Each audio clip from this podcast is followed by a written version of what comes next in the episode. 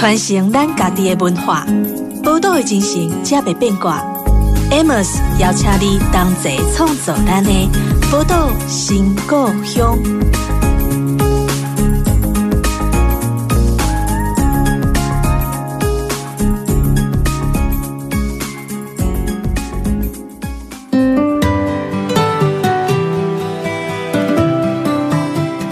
欢迎光临宝岛新故乡，我是 Amos。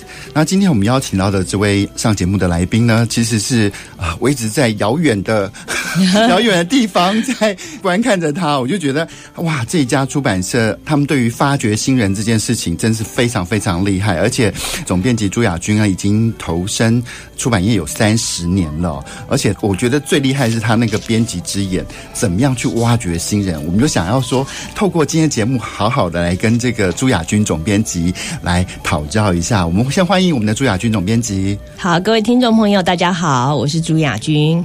对啊，我想大家比较常就是在文字上的媒体看见那个、啊、呃朱总编辑的一些文字哦。那我想用一个比较特别一点的方法来介绍总编辑啊。如果说今天就以朱雅君为名来开一份书单的话，那你觉得这个书单里面会有哪些书呢？就是你可以把它当成说，哎，这些书是朱雅君的组成成分，嗯、或者说你觉得。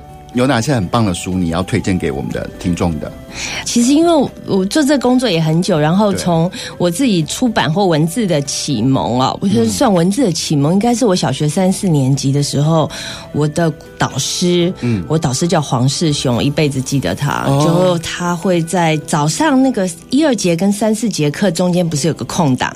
对，二十分钟比较，哎，时间比较长。那大部分小朋友就去玩游我打球或干嘛。我老师每个那个中间的时间，中堂时间都会帮我们讲一首唐诗。嗯，然后他会叫我们。呃，你背起来最好。如果你背起来，明天来背给老师听，你会得到一个贴纸或一个小糖果。嗯，那如果你没有背起来也没有关系。然后我们当然有些同学没有兴趣就跑去玩了，但有兴趣的同学就坐下来听他讲。他就用每天的十二十分钟帮我们讲一首诗。嗯，所以我在小学的时候就背了非常多唐诗宋词，然后呃，像《琵琶行》啊，《长恨歌》，我现在《长恨歌》我现在还能背。当时。当然不了解很多意义，但是你慢慢慢慢长大了，很多在人生的一些场景中，哎，某些句子会跳出来，对对，对，对，那个很神妙的感觉。那。如果要我开书单，因为我做这个行业，所以我要真的讲几本书，真的还超级难。是，可是我可以讲几本哦，嗯、是呃，我从大概二十岁左右，嗯，二十多岁就开始看，嗯、然后每隔五六年就会重看一遍。嗯，那一个当然是马奎斯的《百年孤寂》。对，这其实我觉得他开拓了我对文学的想象，然后他的创意，然后你会觉得天哪，居然可以，因为他是魔幻写实。的作品，你可以看到它里面那种，呃，你看到那个里面儿子死了，血流下来，那个血滴到地上，然后爬过小巷，爬过河流，爬过桥，然后爬到妈妈的房子前，然后爬过阶梯，爬过客厅，爬到厨房，然后到妈妈的脚下。你要想说这个东西，你在现实中是不可能。讲出感受到，但是他用文字，他用文字的力量带你看到一个儿子死了也要爬到母亲面前。嗯，那当然马奎斯这里面他那么厚一本书，只是其中一小页的一小部分，但是这本书真的影响我很深，它开拓了我很大的眼界。嗯，那另外一本书也是在二十多岁看的，呃，它是坎伯的神话。嗯，那是美国神话学大师写的神话这本书，你不要觉得说啊，神话学大师写的很生硬，其实一点也不生硬，它非常好看。它其实在，它是一本算是一本智慧之书吧。嗯，它告诉你你的内在的。是一个带领你走进内在的一个旅程，让你认识你自己，怎么拓展你的生命视野，怎么样找到人生突破之路，嗯，然后强化自己的内在世界。我觉得这本书真的很精彩哦！我现在讲的书都是现在还有卖的，不是绝版的，就是历经这么多年，它还在卖。嗯，那还有一本超级重要的书，我觉得是弗洛姆。弗洛姆是那个德国的心理学大师，弗洛姆的《爱的艺术》。对。那这本书刚刚坎伯的神话是往自己内在去寻找，那弗洛姆的这一本《爱的艺术》则是去看爱是什么东西。他说，爱是人类。存在的一切问题与解答，就你这是生命中所有的问题，你的困境或者你要突破，其实都必须透过“爱”这个字。那爱是什么呢？他用一本书来告诉你。他说，人生命中啊，从来没有最强而最有力的挣扎，就是我们在爱里面。嗯、这么爱里面，包括对父母的爱、对兄弟的爱、对情人的爱，还有对自己的爱。我觉得这本书真的很精彩，而且。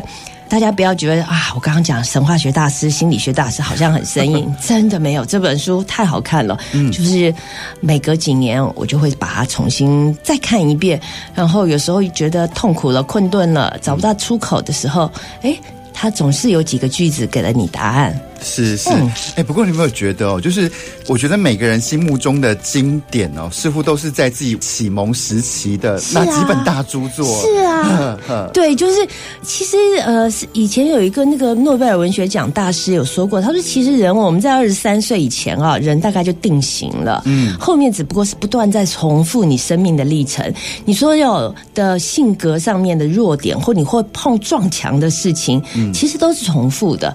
那我们小。小时候二十几岁那时候看的书，大概是最打到你心里。后面当然你还会遇到很多好的、精彩的作品，但是都不如最早的这些。你性格刚成型那个时候，你所看的书对你的影响，他好像自己已经揉揉进你的那个性格里面了，对对对，生命里面，对，或者他也塑造了你的性格的一部分。啊、对对，没错，没错。所以他就支撑着你在那。所以你每次那个有点像回家的历程，你知道，嗯、就是你出去闯啊、撞啊、碰撞。然后你感到有问题了，你就要回到那个最原始滋养你的地方，嗯、再找回那些力量。对，重新再回去那个山谷里面练剑，这样。对对对，是。那我很好奇哦，就当初你是怎么样去踏进出版业的呢？我想你那时候踏进出版业的时候，可能还在一个比较光辉灿烂的时代吧。对对对，但我也觉得很有趣，就是我因为会的东西也不很多，那文字就是我从很小的时候，我从小学开始，小学有那个作文本嘛，就用书法写的作文，嗯，然后同学一本写一学期。我一学期要写四本到五本，对，我们有类似的经历，真的吗？是，我现在那个本子的那个本子都还留着，然后就是我怎么画那么多，我也不知道。同学因为写完就可以去玩了，但我就会就有那么多废话要想讲，所以从很小就大概就知道，就立定了我对文字的喜好，也我也很清楚说，哎，这个就是我。呃，唯一而且最能使的一件事情，嗯，所以后来就很自然的，那我念世新嘛，念编采科，嗯，然后就觉得应该是往记者或编辑这边走，嗯，那但是我。毕业的时候刚好也解严了嘛，报业也开放了。本来报纸只有三大张，对，突然变得一大摞，然后有政治版、社会版什么版。那你跑经济新闻，你跑不过经济系的。哦、虽然我是世界新专毕业的，但你跑政治新闻也跑不过政治系的。嗯、所以我很快就觉得，哎，记者这条路可能不是我要的。嗯，那后来我就转到编辑，然后就一待待了超过三十年。嗯，对，对啊。可是你没有想要自己去。当作家吗？因为毕竟编辑，后来看起来你会不会觉得编辑有点是在帮人作假？对呀、啊，但我觉得呃，编辑这个工作真的是很有趣哦，嗯、因为我我我觉得我我常常在做一个从无到有的事情，嗯，就是你去看到了一个特别的人，然后也许他不那么有自信，他也还没开始写作，对，但你能够挖掘他那种。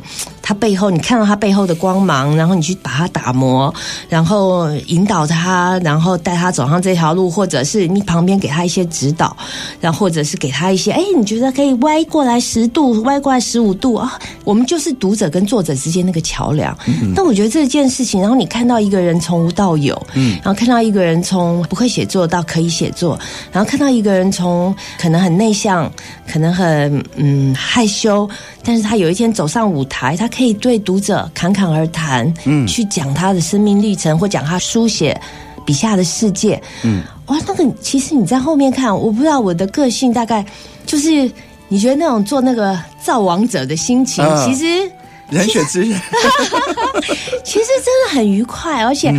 嗯呃，如果自己当作家，我就那一条路嘛。嗯。可是我站在幕后的时候，其实我可以协助好多好多人。嗯。然后有不同职业的、不同个性的，然后有不同路数的。嗯。然后从教育的、心理励志的，呃，然后或者职人的，或者文学的。嗯。我觉得我反而很是很宽广的，然后我也觉得。一次一次的挑战，如果我都能跨过去，对我个人来说啊，这是我工作上非常愉快的事情。对啊，就是透过塑造这个作家，然后在背后呼风唤雨，其实也还蛮爽的。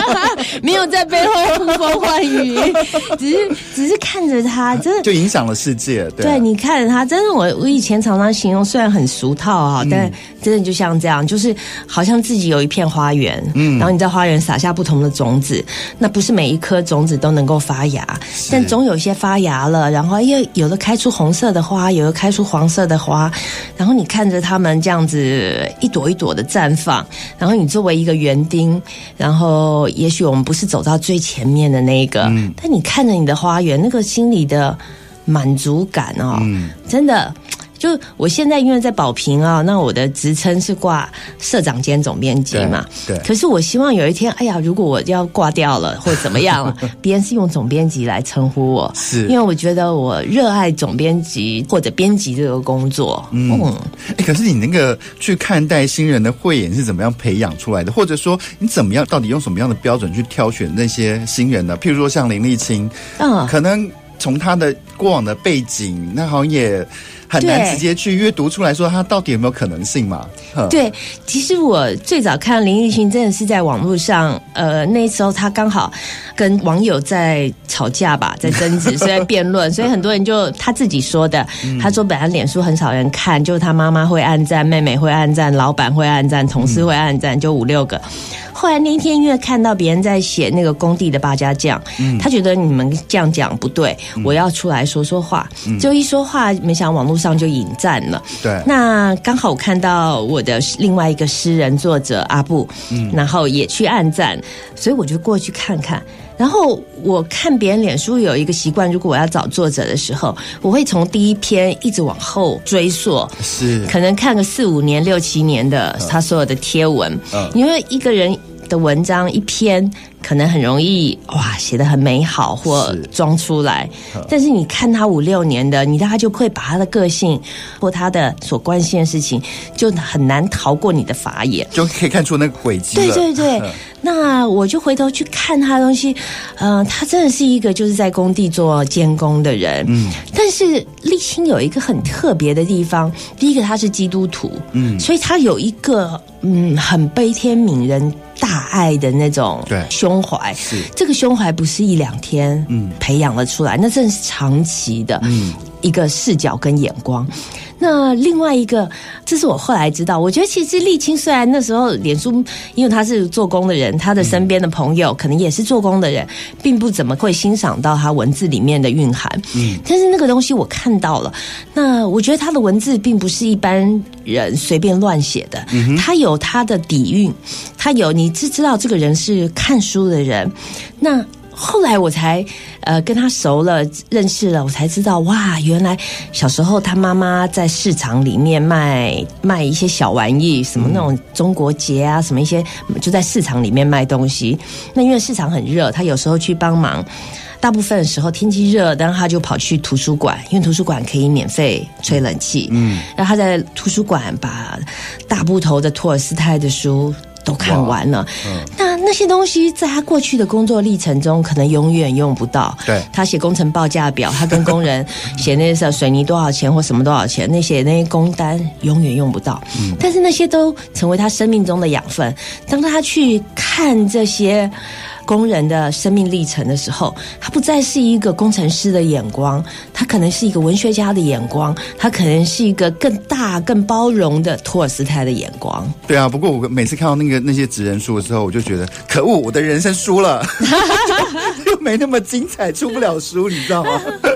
没有，我觉得是有时候是真的是从看用什么样的角度去切。嗯，那我觉得像做工的人这本书红了以后，嗯，呃，其实当时现在大家看他觉得很热嘛啊，因为他改编了电视啊，改编了那个呃电影，但是其实，在当时的时候，我做这本书真的是有点战战兢兢的，哦、因为我想这么冷的，谁要？想要知道工地里面的世界，对啊，所以手刷我也不敢印很多，嗯，然后我为了让它比较甜蜜一点，就容易让读者所接受，嗯、我那时候就找了摄影师小路，然后找他我说你帮我拍，当然你要拍照片要有做彩色，你那成本就更高。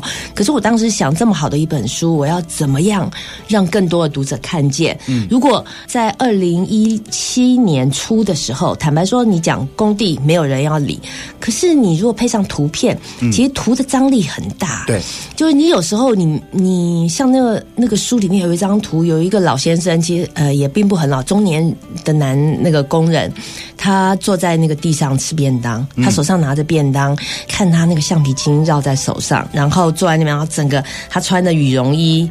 那表示天气很冷，他还得是得在户外做工。羽绒衣旁边那个脚都磨破了，但是他没有换。他坐在那边，然后橡皮筋缠在手上，是因为他没有桌子。然后你看到他那个两鬓的霜白，嗯、然后你看到他脸上的那些纵横的皱纹，你看到他被晒伤的那个黝黑的皮肤。你马上那个整个工人世界都立体起来了。是，你本来以为他们很远，其实他们可能就在你早上上班那个篱笆的后面，他们就在那里晒着太阳，而你撑着伞走在树下。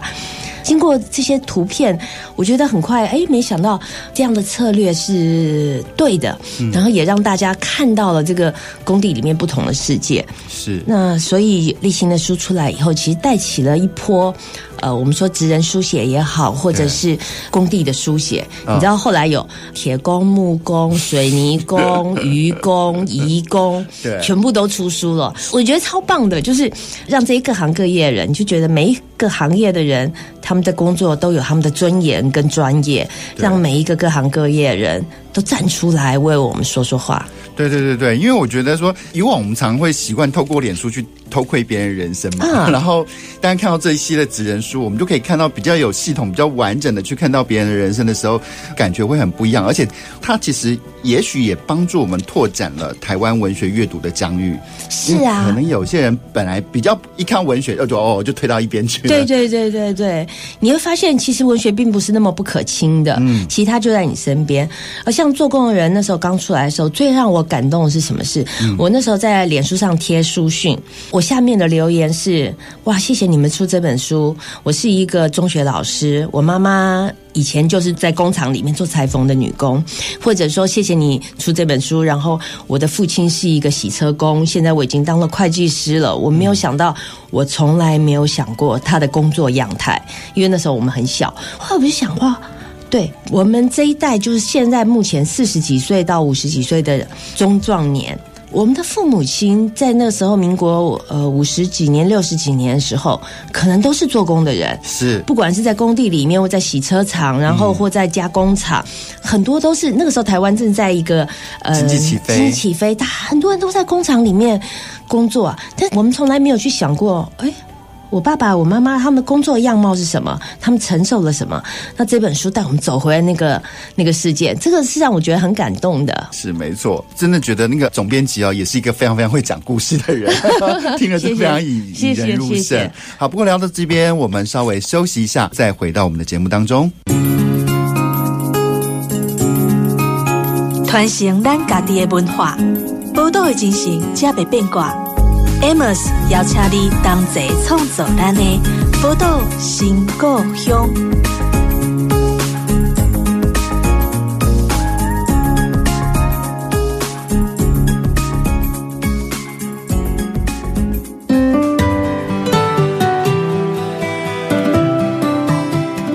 欢迎迎回到宝岛新故乡的节目当中，我是 Amos。今天我们邀请到的节目中的来宾呢，是来自宝瓶文化的总编辑朱雅君朱总编辑哦。那刚刚在上一段节目当中也跟我们聊了他怎么样去看见做工的人，看见那个沥青它背后的那些价值。然后有一次跟沥青在一个小摊子边吃饭的时候，嗯、他把在场的一些作家都吓到了。大家就问他说：“哎，你第二本书的你你的手刷是多少本？”嗯、他说：“哦，我也也没有印太多，就印了两万本。” 然后所有作家就跟他说：“你会被所有人怨恨。”他那时候还不太了解整个出版界的现况，对对对对，因为他第一本真的卖非常好，是是是是、嗯，受到太多回响了。那可是有时候我在看啊，因为如果我们以那个呃唱片公司跟歌手来理解的话，好像很多歌手跟唱片公司的感觉是合作的是比较稳固的。可是我好像在台湾。作者跟出版社之间的关系，有些事是固定的，有些好像是哎，这一本是在 A 出版社了，下一本又跑到 B 出版社了，好像对好像这样状况蛮多的。对，是不是代表说现在台湾的出版社跟作者的关系不是那么稳定？那如果是不是那么稳定的话，嗯、那要怎么样去维系跟这些作家的关系呢？嗯。其实我觉得唱片公司也是一样，嗯，他们的歌手有时候有时候，比如说签个几年约、五年约、十年约，也是会跑来跑去。嗯，那出版人作者也是一样，有时候我们当然很希望说可以跟作者有长期的合作，嗯，可是我觉得得出版这个工作。编辑跟作者的关系，其实就是人跟人之间的关系。嗯，呃，有时候在某一条路上，你们觉得哎很合，然后可以一起走下去，我觉得超级棒。嗯、那但也有时候，呃，你们走一段路以后，觉得并不是那么适合，或者哎大家有了不同的目标，可能比如说有些作者突然觉得哎我不要写这个了，我想去写小说。嗯啊，那我不是认为他不能写小说，而是他写的那个方向可能不是我会做的，嗯，那也有时候，哎，大家就会分道扬镳。嗯，那我觉得也以前年轻的时候，我会为作者，哎呀，跑去别的出版社，会难过啊，会伤心，嗯、会觉得，嗯，嗯，怎么讲啊？对。但现在做这么多年了，我我会觉得有时候就觉得缘分尽了，那就是，嗯、哎呀，我只能陪你走到这里了。嗯嗯啊，大大家彼此就祝福。嗯，那。怎么维系作跟作家的关系呢？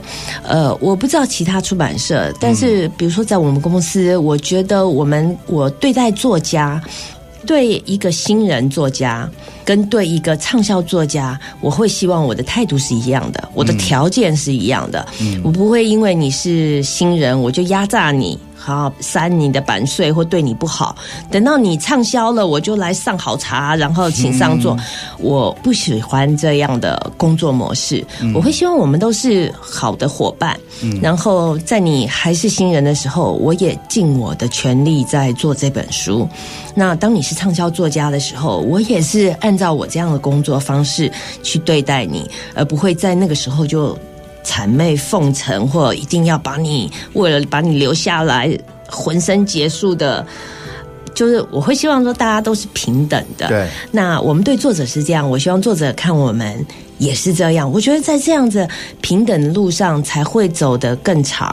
嗯哼，你看得了超级多奖的那个甘耀明嘛，嗯，甘耀明成为真正的人，拿下台湾所有的文学大奖。对，呃，什么一些好书奖就不说了，那金石堂成品，然后 Open Book，他后来拿到联合报大奖，那一百零一万，拿到红楼梦奖，红楼梦奖是两岸三地华人的大奖，嗯，他也拿那个一百万奖金。那我跟耀明的合。做是在二零零三年，我们在二零零二年认识，二零零三年出版他第一本书，是。然后每隔他写作不多，慢慢的，对。但是我们就是这样合作了二十年，哇！就用二十年的时间，然后我们慢慢看着一个作者从一个新人，嗯，然后到后来，哎，他越来越有自己的风格了，嗯、我们就加重一点砝码，然后再上去，他又再写出他的代表作。他写到《杀鬼》的时候，他已经是台湾六年级作家里面最强的前三名之一了。是，是那这几年下，你就看着，就花二十年的时间跟一个作者这样磨磨磨，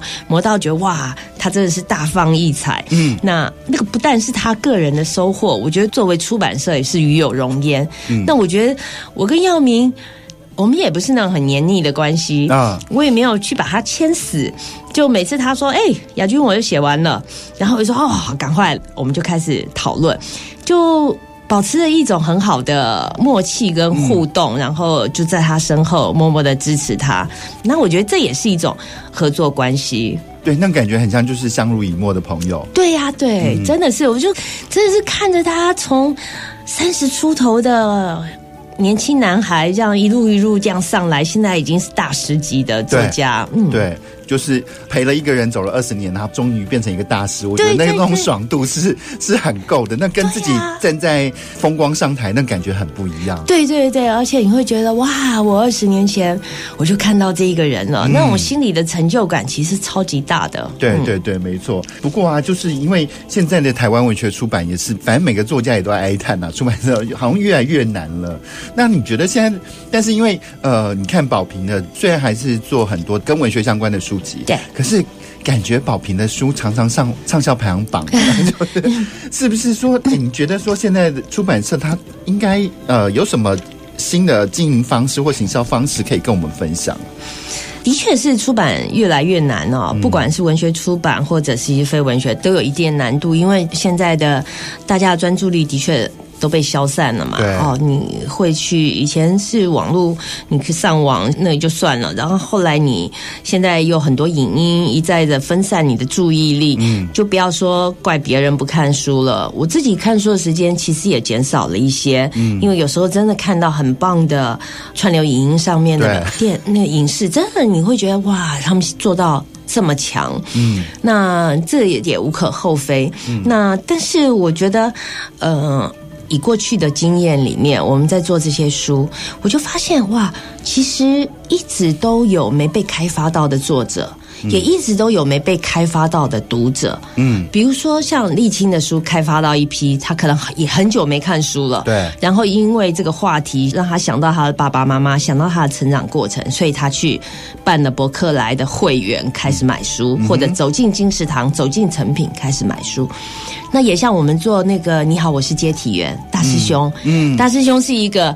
殡仪馆专门去接大体的，他们在公务人员的级别里面，其实是最低阶的技工。啊啊！他们做的工作就是在殡仪馆里面没事的时候，殡仪馆那个冰库也嘛，啊，他们是看管冰库，然后登记谁进来了，几号几号。是。然后如果比如说啊，警方发现这边河边有一具尸体，嗯，不管他是自杀他杀，总之如果有家人找到他他的身份，你就会通知家人嘛。还有最多的是找不到身份的，对，就你不知道他是谁，那他是一个无名尸，嗯，那这时候谁来把他带去殡仪馆呢？嗯、就是殡仪馆这些接体员，嗯哼。啊，那他们就去，不管是在山上的烧炭的木屋里面，或者是吊在山上树上的某个处，或者是在呃荒郊野外的一个被烧焚毁的一个汽车里面，那个人已经焦黑的小黑炭。他们要去把他从车子里面移出来，然后送到殡仪馆去。是。那像这样的工作，其实以前我们是不知道的。哦、我们真的不，因为人要碰到死亡这个事情，对，很有限，对不对？对，就是从家人开始，很有限。爷爷奶奶、爸爸妈妈还是有限，人的经验都有限，嗯、所以我们从来不知道殡仪馆这样的工作。对。那大师兄写出了这样工作以后，哎。他开拓了一批新的读者，嗯，这些读者是也是好久没看书了，嗯，可是呢，大师兄因为讲到生死，嗯，刚刚讲过，我们对死亡的经验都太少，对，你如果。不透过祖父母的死亡，你不知道什么是丧礼；对，你不透过父母的死亡，你不知道什么是心痛，什么是失去。对，但是在死亡的背后还有另外一层意义。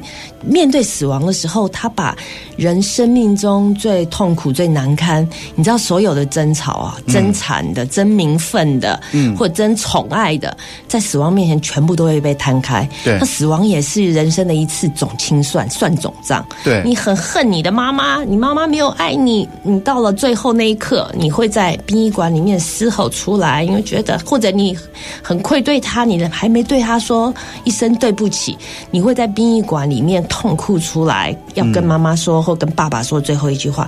这些生离死别是每一个人共通的经验，只是我们没有机会重演，我们没有机会重演，就是一人一生都只可能有几次这样经验，你没有。机会再重演，所以有很太多太多遗憾。是借由大师兄，他每天在殡仪馆，他除了接体以外，他在殡仪馆看着这些丧礼的举行，到火化场看着人被推进去，看着每一个人撕心裂肺的喊一声“爸爸，火来了，快跑”，嗯，那种痛或恨。他把这些书写下来，让很多人可以重新咀嚼一次生死，嗯，还可以重新说，我当时还有遗憾的，我错过的，因为，呃，如果自己家人有丧礼，你就知道那个经验太新了，你来不及去体会跟指认，对，你只能。呃，李医师叫你说鞠躬，你就鞠躬；他推进去就推进去了。哎，你说不对呀、啊，我还有话要说，来不及了。是，可是借由大师兄的笔，让你重新再经历一次这些。嗯，如果你还有什么遗憾或没有说的，或你才想再咀嚼一次的，就透过他的文笔。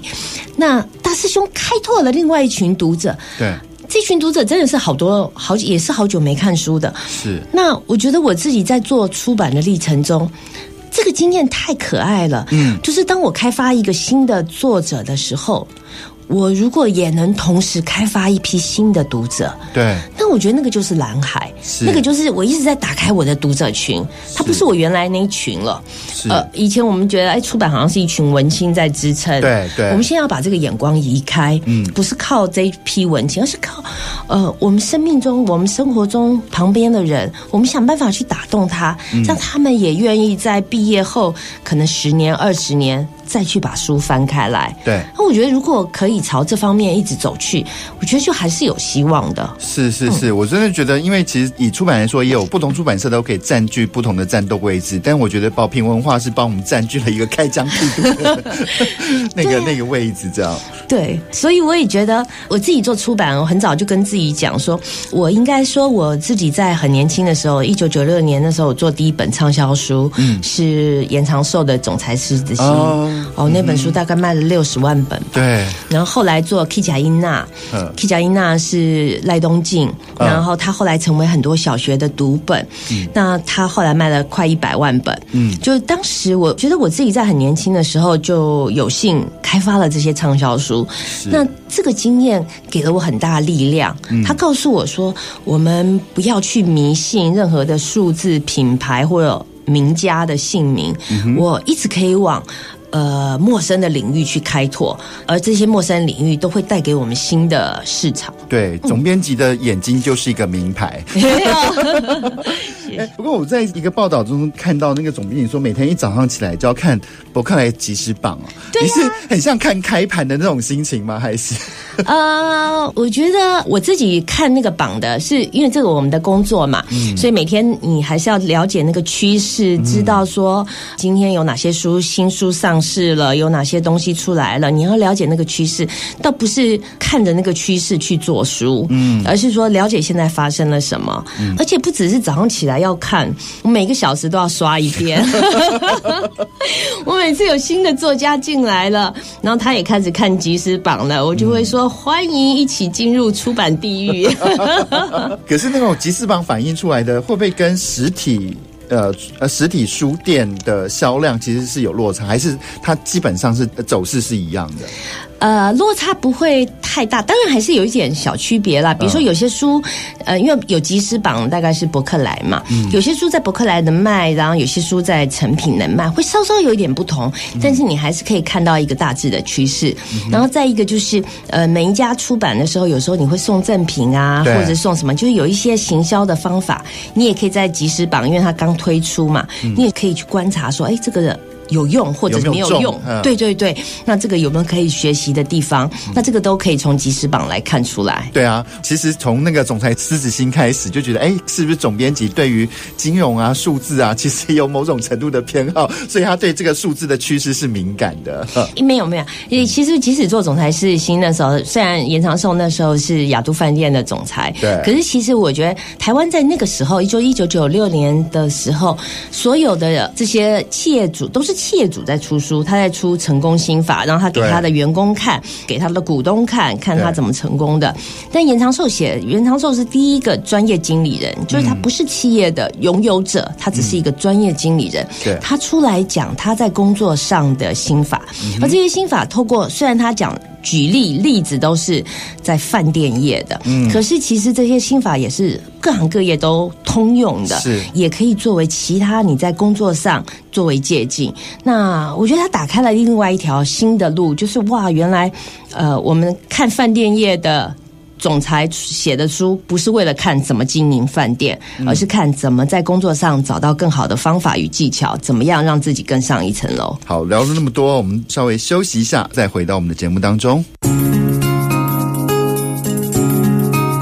传承咱家己的文化，宝岛的精神，才袂变卦。Amos 邀请你同齐创造咱的宝岛新故乡。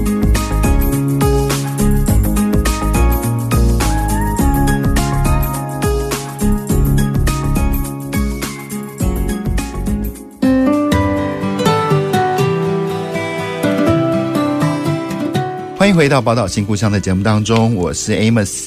那刚我们邀请到那个呃，就是宝瓶文化的朱雅君总编辑哦，跟我们聊了很多很多他在做书的一些心法。那其实接下来这题是真是我自己想很想问的一题啊，就是电子书啊，因为其实呃，对我来说。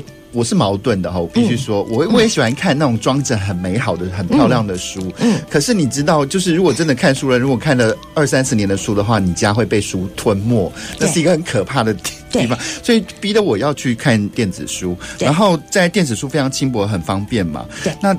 但是我觉得在台湾好像这两年的电子书载体越来越多了，对，好，就感觉好像大家比较关注在电子书这一块。那你你在想说，电子书有没有可能像当年的数位音乐跟 iPad 一样，帮助出版社进入一个数位的大发生期呢？嗯，我觉得还是有机会的，因为其实比如说像我们，我们都呃，我们都不是网络的原生代嘛，就是我们从小还是从接触纸本书开始的。但是你知道，现在很多年轻人，他们呃小朋友，嗯，你比如现在在学生，现在学生，他们是从小学开始就接触手机，对，接触电脑，嗯，他们很多文字的来源，从小学开始，他就不是从纸本上，而是从小红书，对对对对，像我们都对纸本书还有一种眷恋，对，但是他们以后的年轻人，小孩子在长大，就一代一代替换上来，他们对纸本书的眷恋。不像我们这样了，对，我们还有一种挣扎，就觉得哇，我喜欢要触摸的感觉，有时候那个封面的纸张的感觉，我喜欢翻页的感觉，甚至我的一个折痕，嗯、我二十年前一个折痕，我为什么折这一个角？我折的这么用力，是什么情绪？折的很轻，是或划线的轻重？嗯、但现在对年轻小朋友一代，你说现在二十岁以前的这些小孩子来说，他们没有经历过这样跟书相濡以沫这样子黏腻的感觉，所以我觉得他们接受。受电子书的包容度也就更大了，嗯，而且在慢慢慢慢过去，现在小孩很多上课也都是用网络嘛，嗯，所以我觉得将来有一天有可能纸本书也许有一天会有点像黑胶唱片，嗯，这样子，它变成一种珍藏品，是，而所有在流通，就像音乐现在流通的全部都到音乐，对对，都到数位去，但我觉得这样也很好，我觉得那只是一个载体的变化，嗯哼，但呃，如果愿意阅读，它不管是阅读文字或电子书，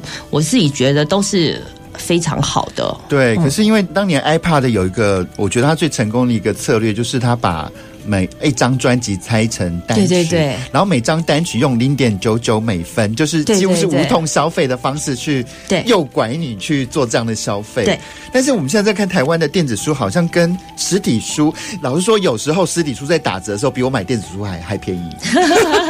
就会觉得，那台湾怎么会？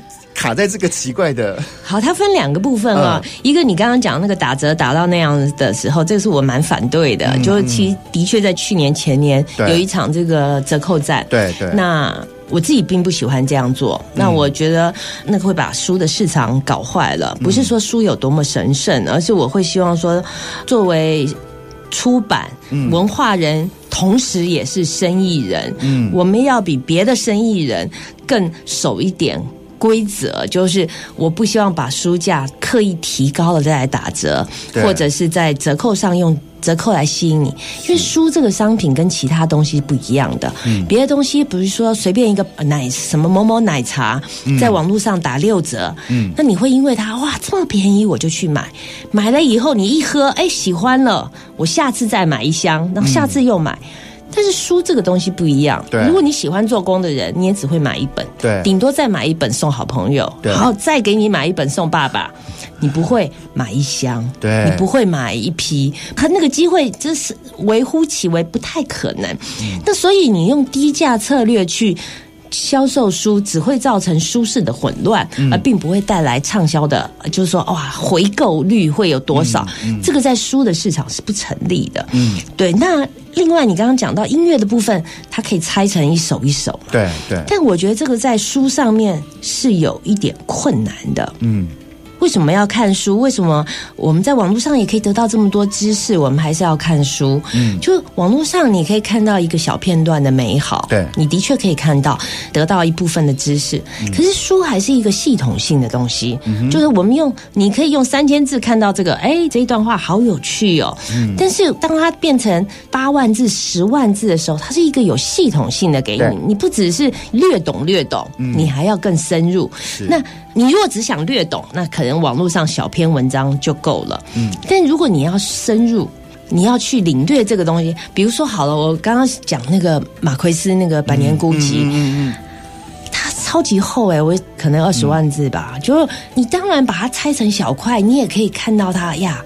这个文笔怎么这么好？怎么可以这样写？嗯嗯、哇，那个美女拿着白床单，突然就飞上天去了，这怎么超乎我们人类的想象？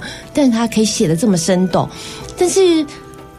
你只是看到了这个小节，嗯、你要跟他走完那二十几万字，嗯、你才能进入那个邦迪亚上校的世界，你才能够进入那个百年征战下那种中南美洲，然后那个南美洲那种混乱的世界里面，嗯、你才知道说为什么当时马奎斯要用这个魔幻写实去写，因为他有太多在那个集权国家里面不能讲的事情，是。他必须要用魔幻写实去表达。那这个东西，如果你看短的东西的时候，你只能看到说哇，文字好好，对，但是你进入不了马克思背后的那个政治经济或当时动荡的局势里面。是，我觉得这个就是读书的有趣。对，那这个东西拆开，有些书也许可以哦，呃，也比如说食谱，就比如说，哎、嗯，我怎么种兰花，跟我怎么种玫瑰花这种生活类，嗯，我觉得可以分。嗯、但是如果是要更深入的进入到，其实就算是种花好了，嗯，也是有系统的，对不对？如果你只想解决一时的问题，嗯、我可以说，哎，买单篇文章看我怎么把一个枯萎的花救活。嗯、可是如果你想好好学怎么种兰花，你就得认识它的气根，你就得认识它春夏秋冬要怎么浇花，怎么剪裁，你还是得一本书啊。嗯哼，对，嗯，那呃，我自己还有一个一个问题啊，嗯、就是。其实我常在找一些书，这些书很多是绝版的，嗯、那绝版到绝的程度是到可能图书馆也借不到了。对，然后，然后我就想说，哎，既然它已经没有在纸本发行的呃一些条件了，那为什么都不把它放那个电子书的平台上？那我们还是因为电子书数位发行它一个好处是它的发行成本就极低了。对对对，没有仓储的成本。对对，其实大部分我们会这样做了，就如果有一些书它再版以后再版一千本，可能要卖。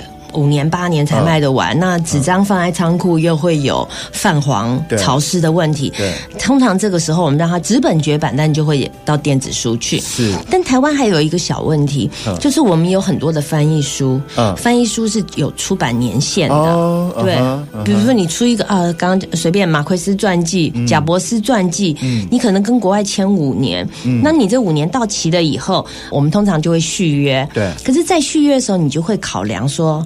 已经隔了二十年了，我再续约还有没有效益？嗯，一开始的续约，也许我短时间一年内还可以卖五千八千本，嗯，后来就变得卖一千两千本，然后加下来可能就剩下个位数或十位数。对，那这时候就你会碍于版权的哦，你就版权还是要一大笔啊？对对对对，嗯，版权是预付嘛？对，你还是要提一大笔钱。嗯，那我觉得，呃，这在。尤其是文学书哦，嗯、我我我看很多台湾很多经典，年轻时候看了好多好多国外的翻译书啊，什么其实几乎都绝版了。嗯，那我会觉得很可惜，因为我们的市场很小，嗯，我们市场太小了。嗯，那有时候即使是经典。像科茨，科茨有个美国作家科茨《屈辱》，这就一定可以列入我生命中十大好书。嗯，我觉得那个《屈辱》写这么好，但它就是绝版了。但是我自己拥有那个，可是我会觉得哇，年轻人就没有机会接触到这样一个好，会觉得有点。可惜，但也也蛮无奈的，嗯，对，嗯嗯嗯，对啊，我们也希望，不知道啊，就我自己衷心期待，有些绝版书都可以变成电子书。我也希望我自己，我跟你说，我我们自己做出版啊，每次要绝版一本书的时候都非常痛苦，你知道，嗯、就我就觉得。这个书这么好，我不能让其他的读者看到。嗯、如果我能转电子版最好，但是有些时候实在是碍于版权，你没有那个能力去做，他心里都会很难过。嗯，对对。哎，不过我们讲到这个，除了电子书之外啊，现在有很多所谓的 IP 产业的兴起嘛，尤其是在我我自己在看韩国或看中国，有很多已经跟呃文学作品啊跟出版结合的很深的。对。但是好像我有问过一些朋友，他们说在台湾呢，作品跟影视化的每个人都是特例，它其实不是一个那么有系统化的一个过程，或已经形成一个生态系或产业链了，呃，是吗？那你是怎么样觉得说，怎么样看待这个台湾出版跟影视的合作状况？然后是不是有机会跟影视业在做更系统化的结合呢？对，呃，影视的部分，我们这几年其实宝瓶算我们走的还蛮快的，就从做工的人啊，他有有戏剧，然后上了 HBO，然后去年有电影，电影版，然后你好，我是接体员，然后有去年是那个舞台剧全台巡演，那有大爆满，现在电影正在拍，对，然后就我们有这样的一些个合作，可是回过头来说，还是会遇到同样一个问题，就是台湾的市场。小了一点，嗯，当然他没有办法去养这么多的大众，嗯，就比如说我们也做过像呃陆剧那个坏小孩紫禁城的作品，嗯，卖的非常好，嗯，然后在他那个隐蔽的角落，在那个豆瓣好像九点九点五九点六的高分，嗯哼，那你可以看大陆那样的产业，他们可以培养出那么多的写作者，嗯，然后可以培养出非常好的编剧，不是一个编剧，而是一个。编剧团队，嗯，然后能够有做很好的填调，他们可以做这么好，把那个产业这么健全，可以拉到这么高，是因为他们的观众群非常大。先不要说国际化，他们光国内的这些观众就已经足够支撑这个产业。嗯，那台湾困在于说我们的本土的。我们的民众就是两千三百万人，我们的人数就是比较少，所以这个产业当即使我们有很好的作品，会因为这个产业培养不出一一个专业的。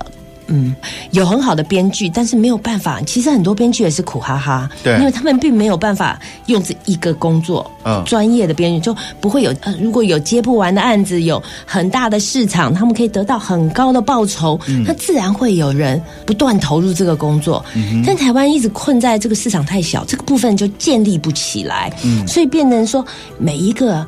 都是个案，嗯啊，比如说做工的人是一个个案，我把它推出去了，真的不错。那我希望接体员也可以有不错的成绩。那之后如果有机会，当然我们都会尽量去尝试，可以把我们手边有好的都能够跟影视去做结合。那也因为这这两三年的合作，哎，我们也认识一些导演或制作公司，也希望可以尽量把它能够。往前推。是是是，我们也很期待啊，因为台湾是只有两千多万，可是现在全世界看中文的人好像越来越多了呢。是是是，对我，我都不知道我梦想中的大华文市场什么时候会出现。对呀、啊，我觉得还是有机会啊，但是、嗯、但我觉得就是我们自己在看待这个产业的时候，我们自己还是要更战战兢兢一点，因为当然机会变大了，嗯、同样的竞争也变强了，是因为你同时打开那个 Netflix。以前你可能你的竞争对象只是你国内的国片，但是你打开那，你可以看到韩国拍到这样，美国拍到这样，法国什么，甚至连泰国都进步很多。是不是？泰国的片子又拍太好了，嗯，你会觉得你你的竞争也变多了，对，你所用的镜头的语言或者你要抓那个人性，不只是。台湾人有共鸣，你还得跟世界一起共鸣，对，那个挑战也变大了。是但是我觉得有挑战总是好的，是可以推动我们往前走。是我们今天非常非常开心，邀请到这个朱亚军总编辑来到我们的节目当中，教了我们那么多，看到那么多出版的这些相关的这些知识啊、哦。那我们也希望说，哎，未来有更多的机会，能跟更多这样的像朱亚军总编辑这样的朋友多聊聊，让我们多了解一下台湾的出版，然后我们可以怎么做，可以让台湾的出版变得更好。好，我们今天就非常谢谢朱雅君总编辑喽，谢谢，谢谢，我们下礼拜同一时间空中再见，拜拜。本节目由文化部影视及流行音乐产业局补助直播。